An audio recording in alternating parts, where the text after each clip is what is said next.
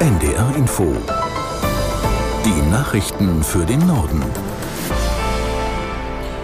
Um 19.30 Uhr mit Michael Hafke. Die im Grundgesetz verankerte Schuldenbremse wird für das Jahr 2023 erneut ausgesetzt. Das hat Finanzminister Lindner auf einer kurzfristig angesetzten Pressekonferenz in Berlin gesagt. Er will dem Kabinett dazu in der kommenden Woche einen Nachtragshaushalt vorlegen. Was das konkret bedeutet, Martin Polanski aus Berlin. Ja, das bedeutet, ähm, dass insbesondere die Ausgaben für die Energiepreisbremsen, das waren ja rund 30 Milliarden Euro in diesem Jahr, auf eine neue Grundlage gestellt werden sollen, wie er das sagt. Die wurden ja bisher aus diesem Sonderfonds bezahlt, sollen jetzt also vom regulären Bundeshaushalt bezahlt werden. Lindner spricht davon, dass wir reinen Tisch machen jetzt. Aber das bedeutet in der Konsequenz dann auch, anders kann man sich das gar nicht vorstellen, dass in diesem Jahr die Schuldenbremse erneut ausgesetzt wird. Denn sonst könnte man so viel Geld gar nicht in den Haushalt verschieben, weil das sind ja alles Kredite, alles Schulden, die man ja schon aufgenommen hatte. Die Grünen haben ihren viertägigen Parteitag in Karlsruhe begonnen. Zunächst sprechen die Delegierten über die Haushaltspolitik vor dem Hintergrund des Karlsruher Urteils. Einer der Redner ist Wirtschaftsminister Habeck. Beschlossen werden soll am Abend zudem ein Antrag zum Nahostkonflikt und zur Solidarität mit Israel. Die vereinbarte Feuerpause zwischen der israelischen Armee und der islamistischen Hamas tritt morgen früh um 6 Uhr in Kraft.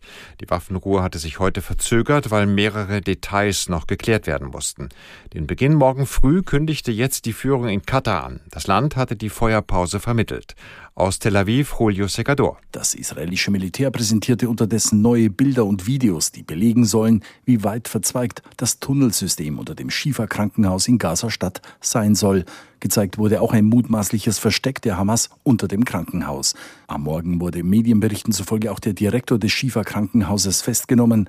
Mohammed Abu Selma sei von israelischen Soldaten abgeführt worden, meldete das israelische Armeeradio. Das Schieferkrankenhaus in Gaza-Stadt ist das größte in dem abgeriegelten Küstengebiet.